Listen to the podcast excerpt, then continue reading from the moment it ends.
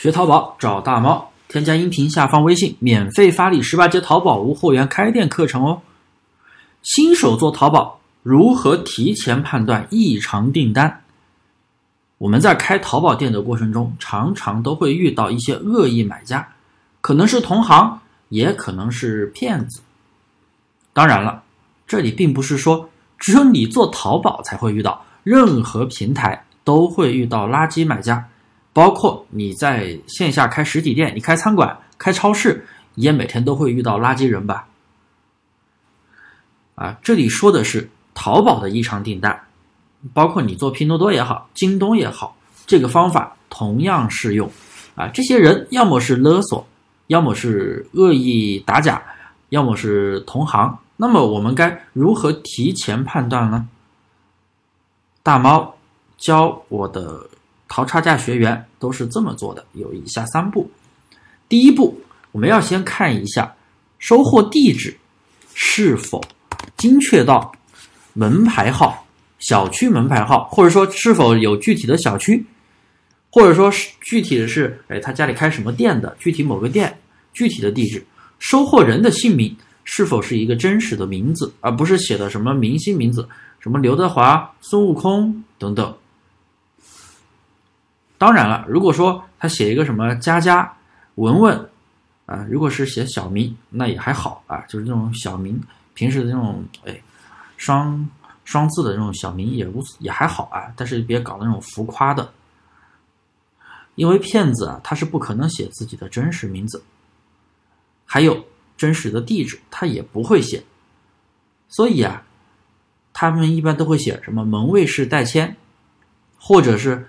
直接写到某某镇，写的非常不详细，直接写到某个镇上，那镇那么大，或者写某个菜鸟驿站，那么这种地址你就要需要提起警惕。第二，如果地址、姓名都没有问题，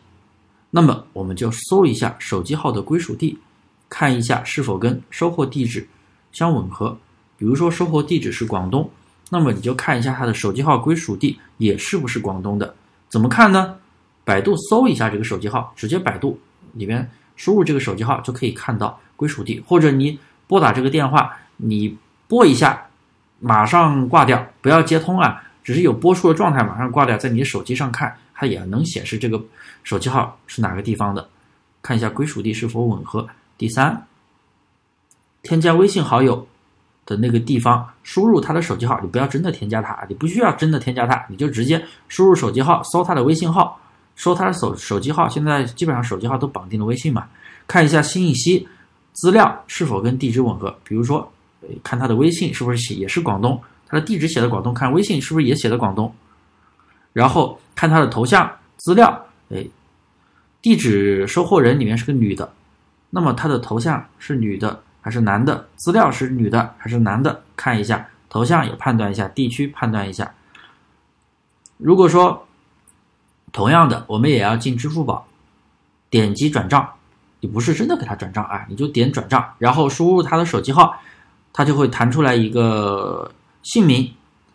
那你看他的姓名名字，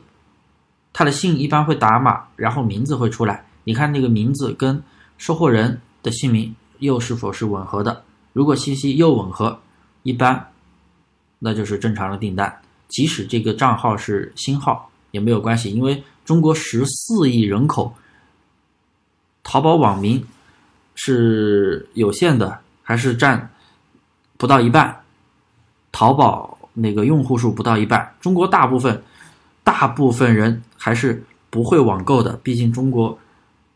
嗯，农村人口比较多。然后老年人口也比较多，很多老年人都是不会用的，中老年人对不对？他们有一些中老年人，可能你的妈妈辈，像九零后的妈妈辈，可能都妈妈辈、爸爸辈，可能都在学习用淘宝，啊，他们如果这些人的账号是新号，那是很正常的。包括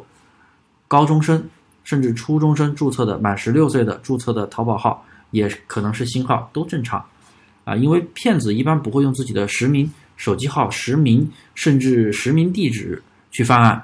所以这三步一般是我们淘差价学员来确定这个地址是否是正常的一个常见的操作。如果你还不会判断，你可以添加我的微信大猫五三八三，拼音大猫五三八三，遇到问题我教你。